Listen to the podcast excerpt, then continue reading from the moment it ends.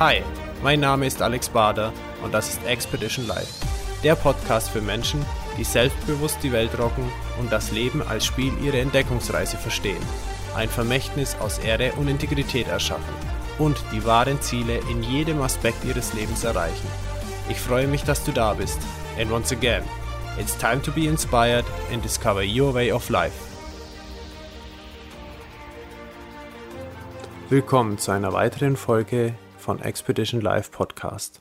Unser heutiger Gast zählt knapp 70 Jahre an Lebenserfahrung und hat unglaublich viel Power wie auch zu erzählen. Darum haben wir uns entschlossen, eine Doppelfolge zu produzieren. Ich wünsche euch nun viel Spaß beim Teil 1 aus dem Gespräch mit Titus Dittmann.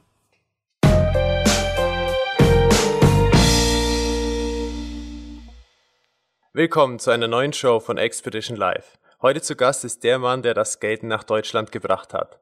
Doch das ist nicht das einzige. Mehr als 100 Firmen aufgebaut, schwere Krise mit wichtigen Erkenntnissen erlebt und heute als Social Entrepreneur unterwegs. Sein Firmenimperium zählt mehr als 500 Mitarbeiter und er engagiert sich nicht nur für seine Geschäfte, sondern mit seiner Stiftung weit darüber hinaus. Bitte begrüßt mit mir den Mann, der weiß, wie man die Regeln im positiven Sinne sprengt. Herzlich willkommen, Titus Dittmann. Hallo Titus, grüß dich. Ja, hallo. Freut mich sehr, dabei zu sein. Ja, es freut mich. Ich muss mal noch kurz was korrigieren. Ja. Klar, das Firmen, äh, die Firmengruppe, die hat schon eine Menge, Menge Mitarbeiter, aber ich bin natürlich selbst nicht mehr für alle verantwortlich. Aber ich glaube, da wirst du noch auf zurückgreifen, weil mein Sohn hat ja im Prinzip die Geschäftsführung und sozusagen meinen Part in der Titus GmbH übernommen. Aber deswegen stimmt das natürlich trotzdem. Es ist ein Riesenrad, was da gedreht werden muss. Ja, super. Lass uns auf jeden Fall drüber sprechen. Dazu nehmen wir uns heute die Zeit. Es freut mich total, dass du da bist. Und äh, lass uns doch einfach äh, direkt einfach einsteigen, Titus. Ähm, ja. Thema Unternehmertum. Wie war deine Historie? Was hat sich in der Kindheit abgezeichnet? Wie hat es für dich begonnen? Ja, als Kind macht man natürlich viel intuitiv und merkt gar nicht, was man macht, wie man drauf ist und so weiter. Und das ist auch gut so. Aber wenn man dann so ein alter Sack ist mit 68 wie ich und äh, mal seine Autobiografie runtergeschrieben hat, weil man sich doch dafür interessiert, wieso bin ich so anders geworden wie der Durchschnitt, dann stochert man natürlich in der Sozialisation seiner Kindheit rum und entdeckt viele interessante Sachen. Und eine davon ist wirklich, dass es so aussieht, als hätte es mich schon immer, schon immer nach selbstbestimmten äh, Tätigkeiten gezogen, um auch äh, mein Taschengeld aufzubessern, äh, auch später ähm, äh, ja beim Bund, wo auch immer. Ich habe äh, so, ich kann mich so gut wie überhaupt nicht dran erinnern, dass ich irgendwie normale Jobs gemacht habe, äh, stundenweise. Äh, sondern ich habe immer das gemacht, was mir viel Spaß machte, weil ich wusste, da bist du viel leistungsfähiger und äh, kannst auch richtig was bewegen. Ich kann mich noch gut erinnern, als ich mal als Schüler, wo ich im Internat war in, in Bad Neuenahr, das muss so 60er Jahre gewesen sein, Anfang, dann bin ich mal wie alle anderen Teller gegangen. Aber das war für mich ein Riesenfrust, weil mir wurde der, äh, aber nicht, weil ich da viel arbeiten musste, sondern mir wurde dieser Berg von Ge Geschirr gezeigt und dann habe ich mir gleich überlegt, wie man das alles viel besser und schneller machen kann und habe dann äh, richtig motiviert losgelegt, den Berg abzubauen und dann kam der Küchenchef und hat mir gesagt, alles Scheiße, muss ich alles nochmal neu machen und zwar alles ganz anders machen, genauso wie ihr das will und ich war der festen Überzeugung, ja, das dauert länger, wenn ich das so mache, wie er das will. Und auf sowas hatte ich keinen Bock.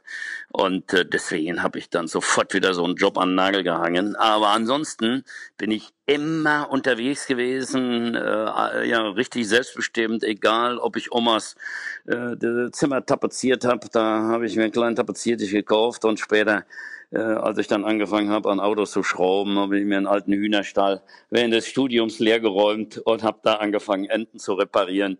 Also äh, im Prinzip ist das auch immer fließend übergegangen. Ich habe auch gemerkt, dass einfach, wenn man Spaß an was hat und äh, dann versucht, auch dann sein Geld damit zu verdienen, was eigentlich ein Hobby werden könnte, dass das eine super, super geile Sache ist. Äh, und Konfuzius hat ja auch schon gesagt, such dir einen Job, den du liebst und du wirst nie mehr arbeiten müssen. Und von daher kann ich sagen, ja, bei mir stimmt beides. Ich bin Workaholic, 24 Stunden rund um die Uhr äh, unter Strom und äh, will was bewegen. Auf der anderen Seite habe ich in meinem Leben noch nie gearbeitet, weil ich habe halt immer nur gemacht, was mir Spaß macht. Und das äh, ist gut so im Nachhinein.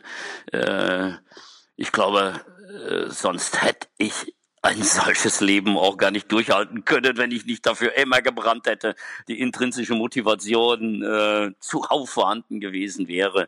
Und es macht mir einfach Spaß zu sehen, wenn ich selbstbestimmt irgendwas bewege und dann ein super Ergebnis bei herauskommt.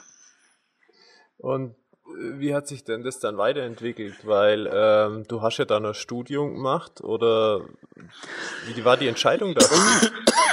Ja, ich habe ja 68 Abitur gemacht und 68, wer kennt die 68er nicht?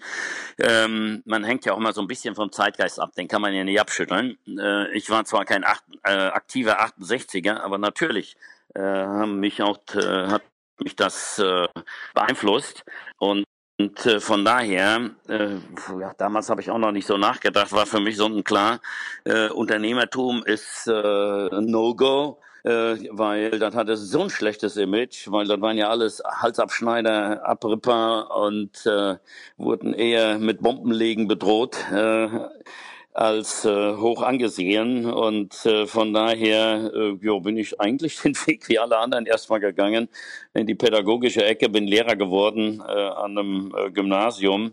Äh, allerdings muss ich sagen, das hat mir auch extrem viel Spaß gemacht, schon die Auswahl meiner Fächer war eigentlich eine unternehmerische Entscheidung, weil ich wusste ja, ich werde Beamter.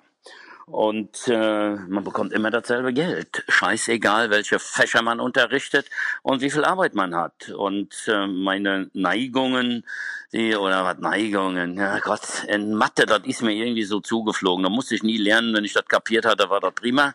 Und überall, wo man wirklich pauken musste, wie in Sprachen, da stand ich beschissen, aber in Mathe stand ich, habe ich immer meine, meine Eins durchgezogen und Physik auch und so weiter. Und da dachten natürlich alle und ich auch, eigentlich musste Mathe und Physik studieren. Aber da kam schon der typische Titus raus, der nachgedacht hat, wie sieht denn dein Leben später aus, wenn du Lehrer bist und Mathe und Physik studiert hast. Und dann habe ich mich so an schönen Sommertagen in einem muffigen Büro gesehen, Klassenarbeiten korrigieren. Und als ich dann über Sport und Geografie nachgedacht habe, da habe ich nur gute Laune gekriegt durch die vielen Exkursionen, die man als Student auf der einen Seite macht in Geografie. Und wenn ich mir dann später einen schönen Sommertag vorgestellt habe, dann war das als Sportlehrer mit einer Mädchen-Oberstufenklasse im Schwimmbad abchillen einfach reizvoller, als eine Klassenarbeit zu korrigieren. Und das beim selben Geld. Also war die unter die Entscheidung schnell gefallen. Und mir war auch scheißegal. Ich hatte im Abi noch in Erdkunde eine 5. Aber äh, da, da habe ich mich nie verabschrecken lassen, weil ich habe halt an mich geglaubt und mir war die Relation, die Relativität der Notengebung schon immer klar. Und heute hat sich das ja auch nicht gebessert. Äh, wenn man motiviert ist, dann sieht das gleich ganz anders aus. Und siehe da, im Studium, das hat mir so viel Spaß gemacht, habe ich mein Examen mit eins gemacht. Äh, so spielt das Leben. Also die Noten an für sich ist auch meine Erfahrungssache äh, sind nur sekundär überhaupt äh, ein, ein Kriterium, nach dem man gehen kann oder gehen sollte. Okay. Wie ist deine Meinung? Vielleicht ganz kurz, lass uns mal vom Unternehmertum und deinem Werdegang weggehen. Allgemein deine Meinung zu dem, der Entwicklung, die sich da gerade zeigt in der Schule? Ja, da sind wir wieder bei meinem Lieblingsthema, habe ich ja schon mit angefangen. Selbstbestimmtheit. Ich halte Selbstbestimmtheit für unglaublich wichtig äh, für, äh, ja, für die Entwicklung eines Menschen, äh, insbesondere in der Persönlichkeitsentwicklung und auch äh, für den Erfolg, den man im Leben hat. Und äh, da glaube ich, dass einfach momentan unser Bildungssystem viel zu viel Fremdbestimmtheit beinhaltet. Also wenn man sich so vorstellt, das Kind geht morgens in die Schule, egal wie modern und pädagogisch aufgeschlossen dort äh, in Gruppenarbeit, wie auch immer, versucht wird, aus der Fremdbestimmtheit rauszukommen. Aber im Endeffekt ist Schule eine fremdbestimmte Sache. Das klingelt, der Lehrer kommt rein und dann äh, im Endeffekt entscheidet ein Erwachsener, was die Kids zu tun haben und äh, womit die sich zu beschäftigen haben. Und äh, dann kommen die nachmittags nach Hause und dann kommen die Helikoptereltern, wird erstmal geht's ab zum Ponykämmen oder zum Häkeln und was alles gemacht werden muss. Äh, meistens auch alles äh, fremdbestimmte Tätigkeiten, wo Erwachsene den Kids sagen, äh, wo es lang geht und wo sie Spaß dran haben sollen und wie auch immer. Und diese Zeiten, die man früher automatisch hatte, äh, dass man, weil die Eltern keine Zeit hatten in der 50er nach dem Krieg, äh, richtig Aufbauarbeit leisten mussten und so weiter. Da wurden die Kinder halt mittags in den Wald geschickt und äh, so blöde sich das jetzt anhört.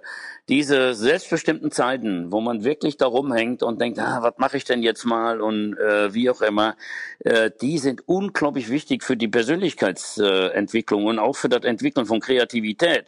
Denn äh, wo keine Langeweile, kommt auch keine Kreativität hoch. Es ist ja keine Kreativität Kreativität, wenn ein Lehrer äh, zu einem Kind sagt, hey, seid doch mal kreativ, du kannst in die Richtung, kannst in die Richtung, Dings vom Dings, schon ist er wieder angeleitet, schon ist Kreativität eine echte Kreativität, weil sie von Impulsen von außen kommt und fremdbestimmt ist. Und das sind alle Sachen, also mir, ich glaube, der Fehler ist, dass alle nur noch, äh, an, wenn die Bildung hören, wird an Wissensvermittlung gedacht. Am liebsten würde man den Kindern oben einen Trichter einpflanzen auf dem Kopf, äh, das Wissen so viel wie möglich da reinkippen.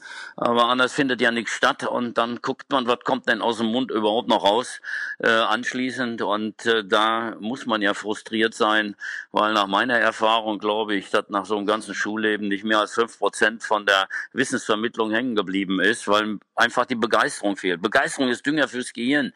Wenn man das Curriculum um die Hälfte eindampfen würde und äh, dann auch modernere äh, äh, Lehrinhalte nehmen würden. Ähm, ich, ich sag mal, muss ja nicht alles gleich Pflicht Fach werden, aber äh, viele äh, Programmiersprache zum Beispiel halte ich persönlich für die Zukunft eines äh, Menschen heutzutage wichtiger, als wenn er, äh, keine Ahnung, äh, Latein, Griechisch oder sonst irgendwas lernt.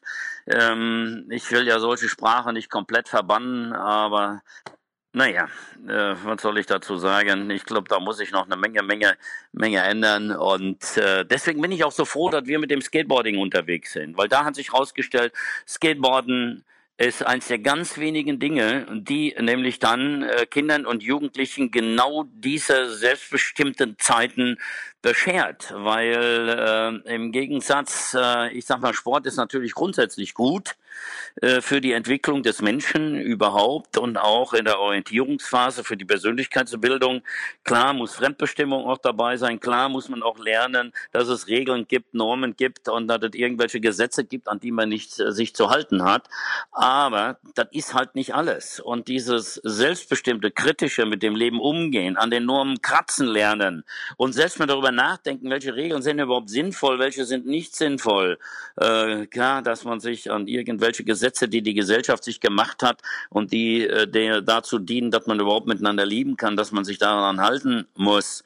Das ist sonnenklar. Aber es gibt so viele Normen, es gibt so viele Konventionen, äh, wo man wirklich mal dran kratzen sollte und überlegen sollen, sind die überhaupt noch zeitgemäß? Muss man sich da eigentlich dran halten? Und äh, ich kann da nur empfehlen, äh, gerade jungen Menschen kritisch nachzudenken und sich dann an das zu halten, äh, ja, was man selbst für sinnvoll hält und versucht, das andere zu ändern. Und äh, das Skateboarden ist halt im Gegensatz zu anderen Sportarten eine selbstbestimmte Sportart. Klar, es gibt auch viele andere selbstbestimmte Sportarten auch.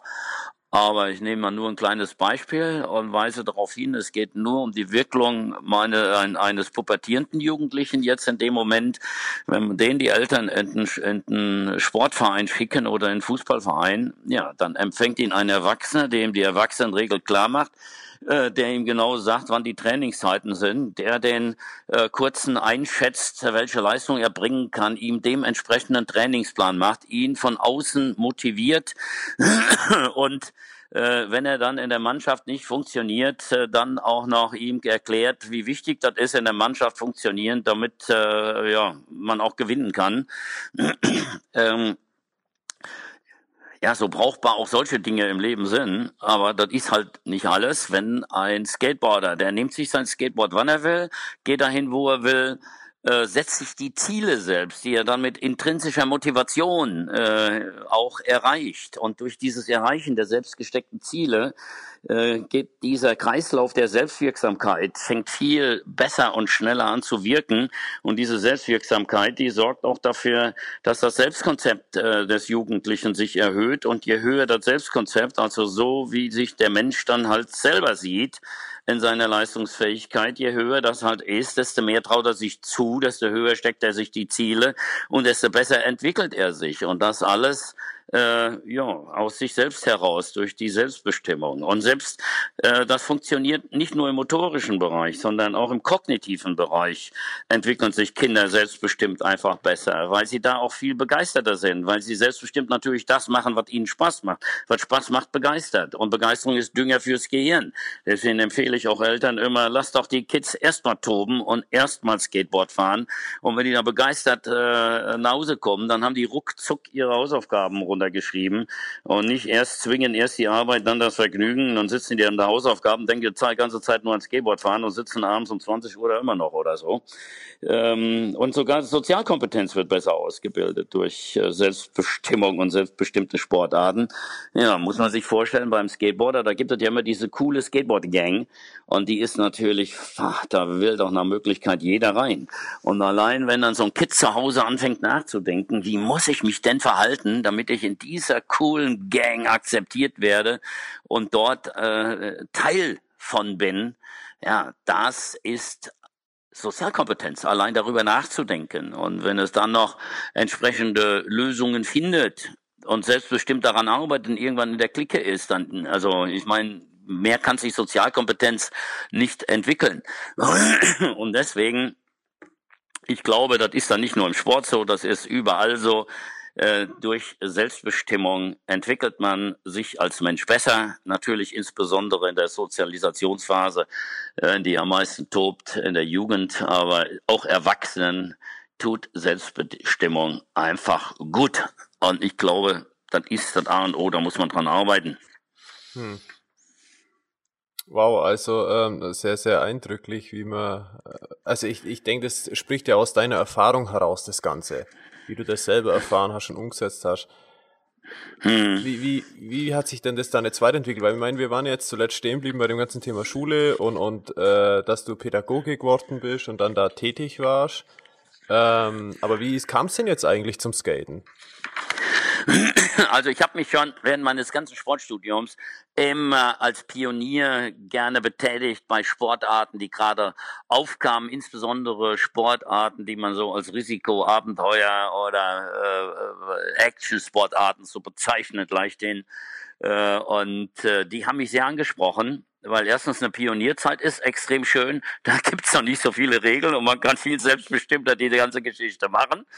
Äh, und man kann mitgestalten. Ähm, man ist Teil einer Entwicklung, man ist Teil, ein historischer Teil.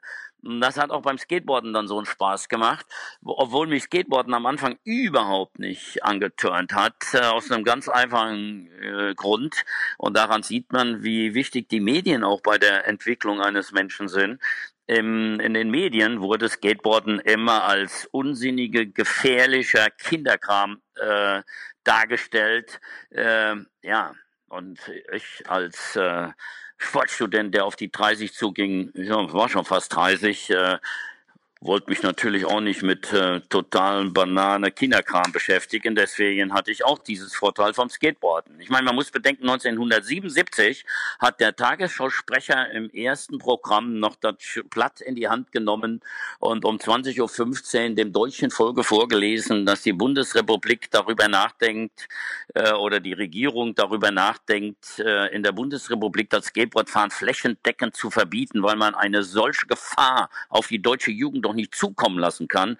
Übrigens, äh, dieses Jahr ist das 40-jährige Jubiläum äh, dieses äh, naja, äh, dieses Tagesschau-Erlebnis. Und ich kann nur empfehlen, mal auf YouTube zu googeln oder überhaupt zu googeln ähm, äh, nach Tagesschau gefährliche Rollbretter äh, 1977 und äh, es ist nicht die Tagesshow, es war wirklich ernst, aber heute sieht's aus wie die, wie die beste Ironie, äh, muss man sich einfach mal reintun. Sondern ist natürlich klar, dass auch ich äh, oder alle hatten ein negatives Vorurteil. Und dann habe ich 1977, Ende 1977, das erste Mal Live-Skateboarder hier am Asi-Hügel in Münster gesehen. Und als angehender Pädagoge ist mir da was aufgefallen.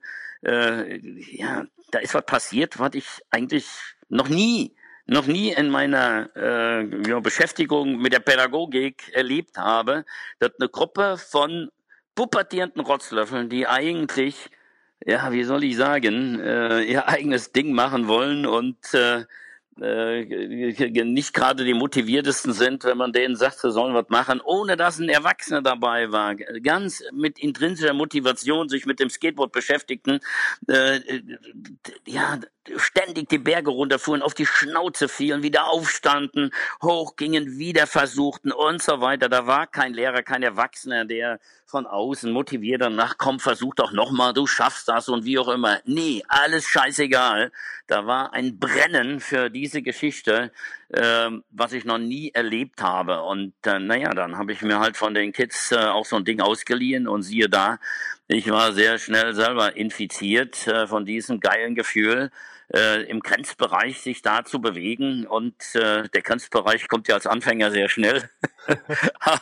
Äh, und, und das dann äh, nach und nach beherrschen zu können und diese Lernerfolge, die selbstgesteckten selber äh, zu erleben und dann diese, diese, dieses geile äh, Speed-Gefühl, äh, also die, die Geschwindigkeit äh, und so. Also das war schon ein Erlebnis, was mich dann total auch fasziniert hat und mich und ich habe gemerkt, das fängt an auch bei mir zu spüren. Äh, ich habe echt irgendwann gedacht, boah, du bist ja noch spät pubertierend und ihr tut das Skateboarden genauso gut, äh, um meine Persönlichkeit weiterzuentwickeln. Und äh, deswegen war das immer so bei mir, äh, waren so zwei Beweggründe, mich damit zu beschäftigen. Erstens fand ich es selber hypergeil und habe auch gemerkt, das tut mir gut, in so einer Clique zu sein. Das war ja damals noch Underground. Äh, man war wirklich Outlaw. Äh, die Polizei kam, wenn wir irgendwo gefahren sind. Spätestens nach einer halben Stunde wegen Ruhestörung war die Polizei da. Da mussten wir unsere kleinen Jump-Bremsen wieder wegräumen, die ja einen Krach machten und äh, ist unvorstellbar. Damals sind wir gejagt worden von der äh, Gesellschaft und heute äh, wird man hochgehalten und die Kommunen bauen Skateboardbahnen. Da sieht man, was da passiert ist.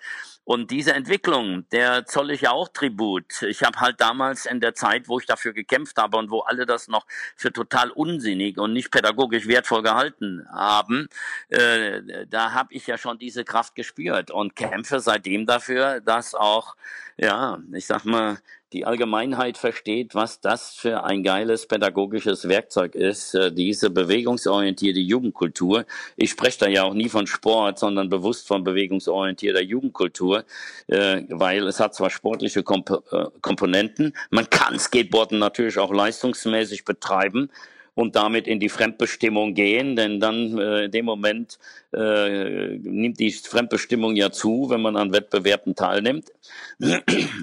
Aber äh, die Hauptkraft liegt nach wie vor wirklich, äh, dass die das Skateboarden ähm, dazu, dass es so selbstbestimmt ist, auch noch den Vorteil hat, dass Erwachsene a keinen Sinn drin sehen und b äh, auch nicht so gut damit klarkommen, weil sie gar nicht die Zeit haben, um diese feinmotorischen Anforderungen so zu verinnerlichen, dass man da so locker sicher drauf steht und äh, also mit anderen Worten für Erwachsene fast unbrauchbar. Und das wiederum ist natürlich ein wunderbares Werkzeug, äh, also ich sag mal, der Grund, dass Erwachsene damit nicht klarkommen, macht dieses Werkzeug noch stärker, weil was tut einem Kind und einem Jugendlichen besser, als äh, irgendwo drin besser zu sein, wie die Eltern, die Lehrer äh, in Afghanistan, die Mullahs äh, oder wer auch immer gerade äh, The und die wichtigsten sind. Und äh, das ist natürlich sehr sinnstiftend, identitätsstiftend. Und äh, ach, ich erzähle einfach mal ein Beispiel, damit äh, die Hörer sich selber vorstellen kann in unserem Kulturkreis, äh, wie Skateboarden wirkt. Ja, gern. Für mich ist das nämlich eine super Synthese aus Leistungsbereitschaft, Kreativitätsanspruch Anspruch und fester Willensbildung. Weil in Deutschland äh, oder in Europa überhaupt, überall, wo es Banken gibt äh, und in Deutschland in den großen Städten haben die Banken auch meistens richtig schöne Vorplätze aus Granit, Marmor, äh, zumindest irgendeinen schönen glatten Stein mit ein paar Mäuerchen, mit ein paar Treppengeländern, schön klein, nicht allzu hoch, mit Treppenstufen äh, und allem, was das Skateboarder jetzt begehrt. Und äh, da gibt's aber leider einen Hausmeister, der nicht möchte, dass die Skateboarder die Treppenstufen rundschleifen. Naja, und wenn jetzt so ein 13-jähriger Rotzlöffel jeden Tag zu einer Bank geht und dort gegen den Hausmeister antritt, dann ist er verdammt leistungsbereit und die wird dadurch gestärkt. Wenn er jeden Tag äh, dort gegen den Hausmeister antritt, ne, dann muss er kreativ sein, weil der muss jeden Tag sich was anderes überlegen, wie er den Hausmeister überlisten kann. Und wenn er jeden Tag da antritt, das führt auch zu einer festen Willensbildung, weil er weiß genau, was er will. Er will nämlich da an einem ganz bestimmten Stelle hat er sich ein Ziel gesetzt. Da möchte er an einer bestimmten Stufe einen bestimmten Trick machen, den er dort noch nie gemacht hat. Naja, und wenn er es dann geschafft hat, den Hausmeister Meister zu überlisten und er ist wirklich an der Stufe und fährt da, dann lernt er noch was, was für das Leben unglaublich wichtig ist, nämlich unter höchstem Stress Leistung abzuliefern, sich selbst. Und äh, der Hausmeister kann ja jeden Moment um die Ecke kommen. Deswegen muss er den komplett mental ausblenden, muss sich mental voll konzentrieren auf seine Aufgabe, dass er den Trick dort jetzt steht, weil er hat ja nicht unbegrenzt Zeit. Irgendwann wird der Hausmeister schon kommen. Und äh, das sind ja auch Sachen. Was, was, was erwartet ein Unternehmer oder wir überhaupt von Leistungsträgern in unserer Gesellschaft, dass er unter höchsten Stressleistung abliefern?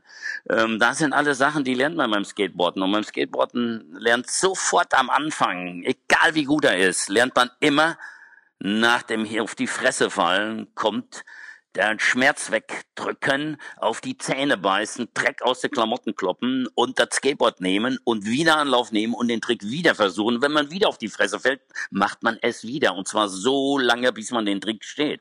Und das ist auch eine Sache, die gehört einfach dazu, die kann man im Leben gebrauchen, ob in der Liebe, in der Schule, äh, im Job, äh, scheißegal. Überall fällt man auch mal symbolisch auf die Fresse und wenn man das im wahren Leben geübt hat, äh, dann kann man damit viel besser umgehen und das kann ich auch aus eigener Erfahrung bestätigen.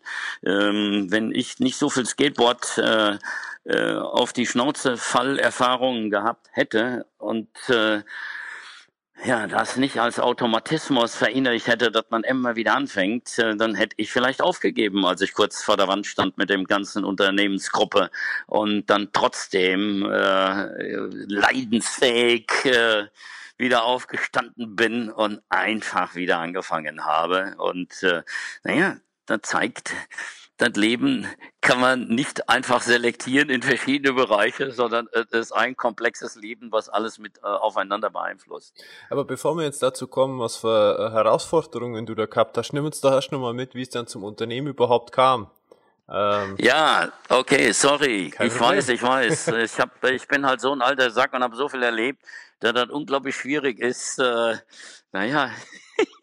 Äh, Wir ergänzen es unglaublich schwierig ist, sich nicht dauernd irgendwo zu, ver, äh, zu vergaloppieren. Ja, wie ist dazu gekommen? Ganz einfach. Ich äh, bin voll Begeisterung gewesen äh, und als ich dann äh, Referendar wird man ja erstmal am Gymnasium wurde hier in Münster, kamen die Schüler auf mich zu, die mich vom Skateboardfahren kannten und haben gefragt, ob ich nicht eine Schülersportgemeinschaft im Skateboarden machen will.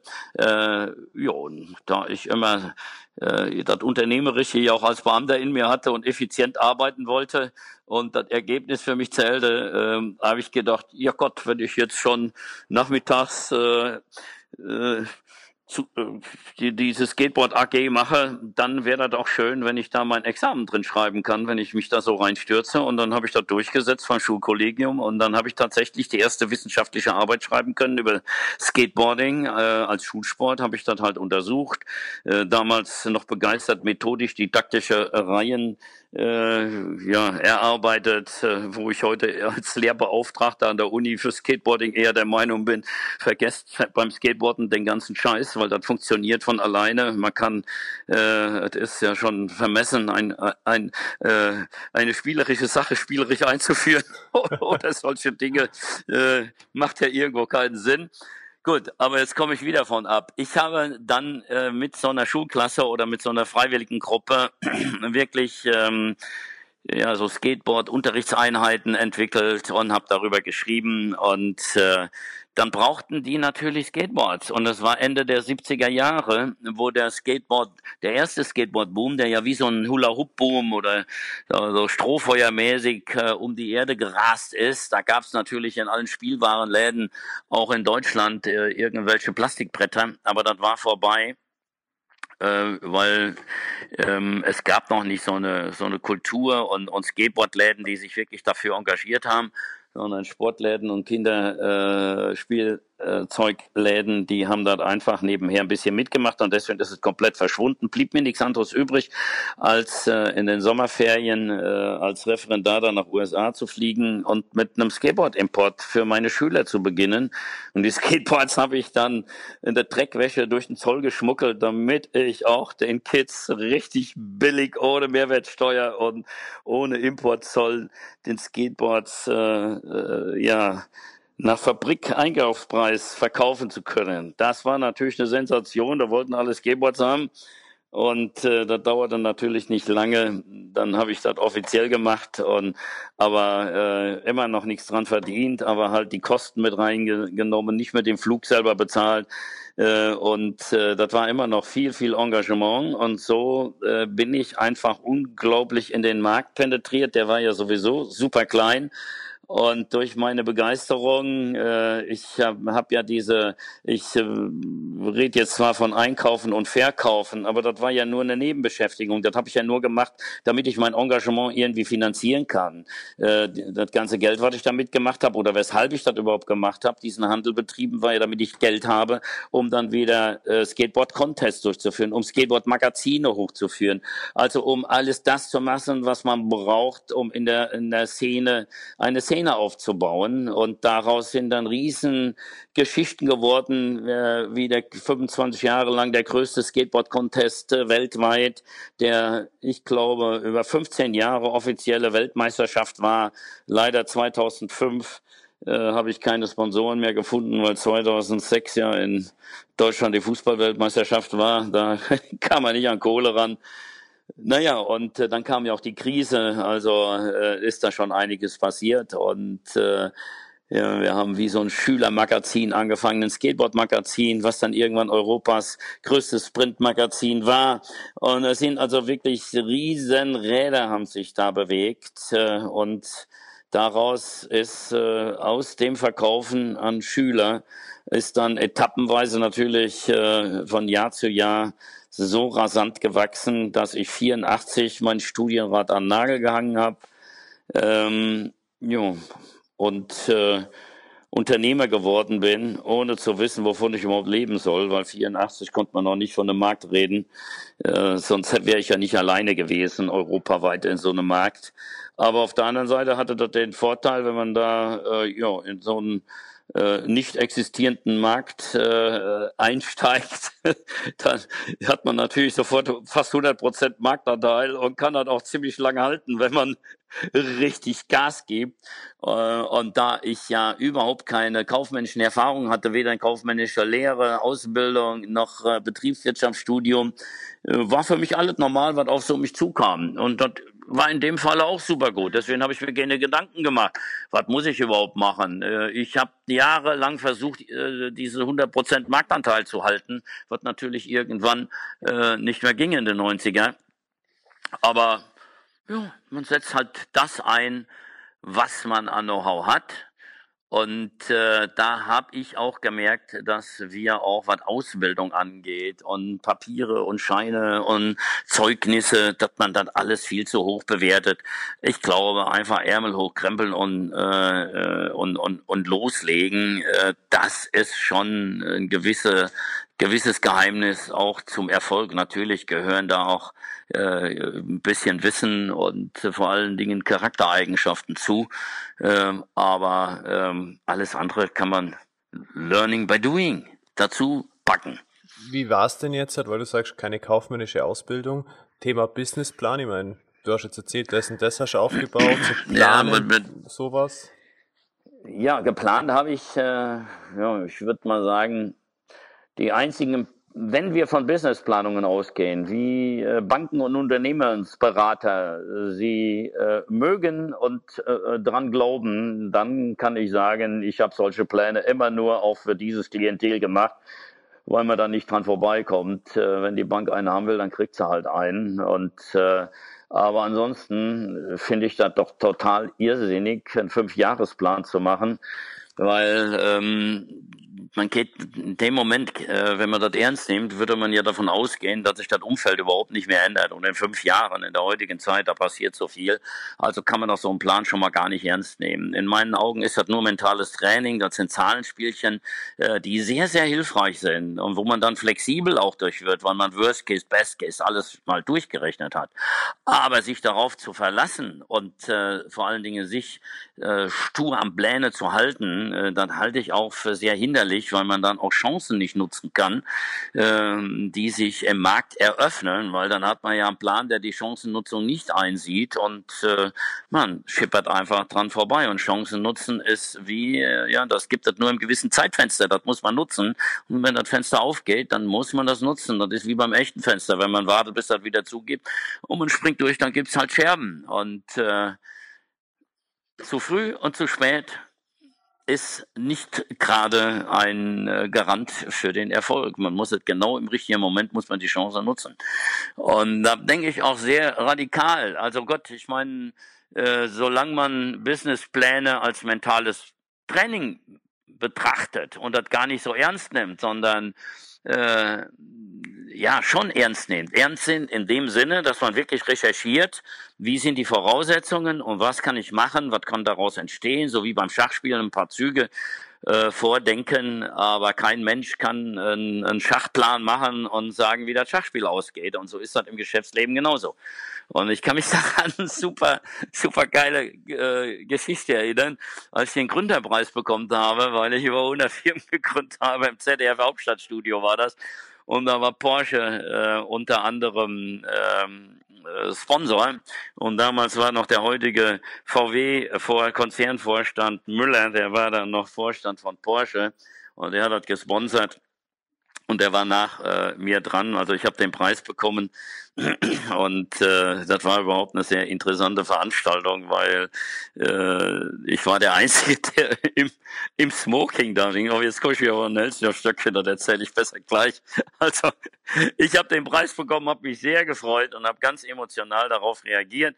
Und äh, man muss ja immer irgendwas Schlaues sagen. Und schon war ich bei den Businessplänen und habe der Welt klar gemacht, dass Businesspläne alle für den Arsch sind und dass man doch viel mehr Konzentration äh, wirklich auf Chancennutzen legen sollte. Das äh, hat äh, der Vorstand Müller von Porsche dann doch etwas persönlich genommen, weil er ging dann anschließend zum Rednerpult und sagte, meine Damen und Herren, wir haben ja gerade gehört, dass Businesspläne für nichts taugen. Wir von Porsche, wir machen Fünfjahrespläne und wir halten uns auch dran. Ja, jetzt als dieses Dieselgate losging und er bei VW war, da hätte ich ihn fast angerufen und gefragt, ob er sich immer noch an den Businessplan hält. Weil das ist ja zum Beispiel so eine unvorhergesehene Geschichte, wo man einfach reagieren muss und der Plan den Plan einfach nicht ernst nehmen darf. Ansonsten fällt man auf die Fresse. Naja, das sind so Sachen, die mich ja. dann immer wieder zum Schmunzeln bringen und mich bestätigen, dass ich vielleicht doch gar nicht so daneben liege, wenn ich einfach meine individuellen Wege gehe und das, was alle sagen, nur so geht's, in Frage stelle und äh, bemüht bin, individuell, individualistisch vorzugehen und nicht normiert. Ja, dann, dann, es geht ja auch darum, ein Stück weit, äh, du hast vorhin mal was genannt, das Thema, das Know-how nutzen, was zur Verfügung steht und was draus machen. Jetzt hat die Frage, die sich mir stellt, ist, Titus, äh, was hat dich denn so ausgezeichnet oder zu spüren, wie der Markt tickt, wenn du da so vorangestürmt bist, die Szene aufgebaut hast? Also Thema Marketing. Wie, wie konntest du den Markt spüren? Also, ähm, ja, Marketing, was ist Marketing? Äh, klar, ähm, für mich ist Pädagogik verdammt nah dran an Marketing. Das habe ich irgendwann gespürt. Und ich finde, in meinem Falle war sogar ein Pädagogikstudium sinnvoller als ein Marketingstudium, weil da habe ich mich mit dem Menschen beschäftigt und genau mit in erster Linie mit dem Menschen, äh, der auch mein Kundenkreis ist, nämlich Menschen in der Orientierungsphase. Und wenn man weiß, wie die tickt, dann ist das das Wichtigste überhaupt. Und wenn man dann selber auch noch in diese Szene so einsteigt, dass man zu dieser Gesinnungsgenossenschaft gehört, dann braucht man ja gar nichts mehr zu lernen und zu recherchieren, weil wenn man dieselbe Gesinnung hat, wie die, denen man was verkaufen will, dann kann man doch gar nicht näher dran sein und näher kann man doch seinen Kunden und die Zielgruppe gar nicht kennen, weil wenn man sich dann kennt, dann kennt man auch die Zielgruppe. Und das ist auch ein Ansatz für mich, auch ganz wichtig im Leben, was meistens gar nicht so bedacht wird, dann sind wir aber schon bei Führung, weil sie mit sich selber beschäftigen, ähm, ist für mich das A und O. Weil wenn man sich nicht mit sich selber beschäftigt, lernt man den Menschen ja auch gar nicht kennen. Und wenn man sich selber gar nicht richtig kennenlernt, wie soll man dann äh, sich mit anderen Menschen beschäftigen und andere Menschen führen, wenn das äh, eigene Kennenlernen und das sich selber führen äh, nicht schon funktioniert. Aber Gott, da können wir jetzt später nochmal drüber reden. Wir waren ja jetzt gerade, scheiße, wo waren wir denn jetzt? Ich habe schon Marketing und Pädagogik waren wir gerade. Nochmal, ich habe das akustisch gerade nicht Bei verstanden. Marketing und Pädagogik. Ah, Marketing und Pädagogik, ja, ist richtig. Also, ähm, um ein bisschen Kritik an diesen ganzen äh, wirtschaftlich, Wirtschaftsstudien zu äußern, ähm, ja, in meinen Augen fehlt da die Pädagogik in diesen ganzen Studien. Da wird einfach vergessen, dass man mit den Menschen zu tun hat. Da wird äh, wissenschaftlich versucht, irgendwelche Regeln zu erstellen, die aber nur so lange gelten, wie der Mensch auch so drauf ist in diesem Zeitgeist, den man da gerade untersucht hat. Und das äh, vergisst man manchmal. Man geht mit einem Markt um, wie mit etwas Maschinellem, äh, der irgendwie so funktioniert wie ein Roboter oder was weiß ich, wie, wie, wie so ein komplexer äh, aber logischer Ablauf. Aber der Markt besteht aus Menschen. Und der Mensch ist nicht nur logisch und rational. Also beschäftigt man sich ja nur mit einem Teil des Marktes in der Betriebswirtschaft und vergisst tatsächlich diesen irrationalen Teil, dass der Mensch immer nur das kaufen will, was es nicht gibt und dass der Mensch äh, ja am liebsten individuell äh, deswegen äh, ja, Angebot und Nachfrage nie übereinander stimmen können, weil also ich habe noch nie erlebt, dass Angebot und Nachfrage übereinander stimmen. Der Mensch ist emotional und äh, der kennt halt wenig Mittelmaß und schwankt dann von dem einen Extrem in das andere. Und äh, wie will man sonst definieren? Ähm, ja, nee, ich sag einfach mal ganz primitiv. Nee, ganz einfach, sage ich mal. Mir ist sehr früh die Erkenntnis gekommen und dann habe ich meinen Mitarbeitern erzählt, Leute, denkt immer dran, wir verkaufen keine Hose, wir verkaufen ein gutes Gefühl. Und äh, das trifft dann eigentlich sehr gut. Ähm, und und äh, dieses, diesen Ansatz, das ist kein betriebswirtschaftlicher Ansatz und kein Ansatz, den man so in normalen Beschäftigung ähm, meiner kaufmännischen Ausbildung oder wie auch immer lernt, sondern äh, das ist ja ein Ansatz, der schon soziologisch, psychologisch und pädagogisch ist. Und äh, deswegen glaube ich, oder nee, ich bin sicher aus Erfahrung, dass ähm, wer sich mit Märkten beschäftigen muss und insbesondere im Handel, äh, ist es extrem wichtig, sich mit dem Menschen zu beschäftigen. Und dann sind wir wieder bei dem Thema. Und deswegen bin ich froh, dass ich diesen Weg gegangen bin. Diese pädagogische Laufbahn, jo, die hat mir extrem genutzt. Und deswegen glaube ich, war ich auch manchmal eine kleine Nasenlänge voraus.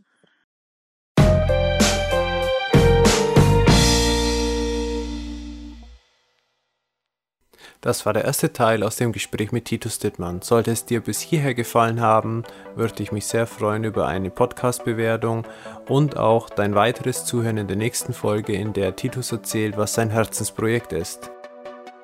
Ciao und bis zum nächsten Mal, wenn es wieder heißt, herzlich willkommen bei Expedition Live.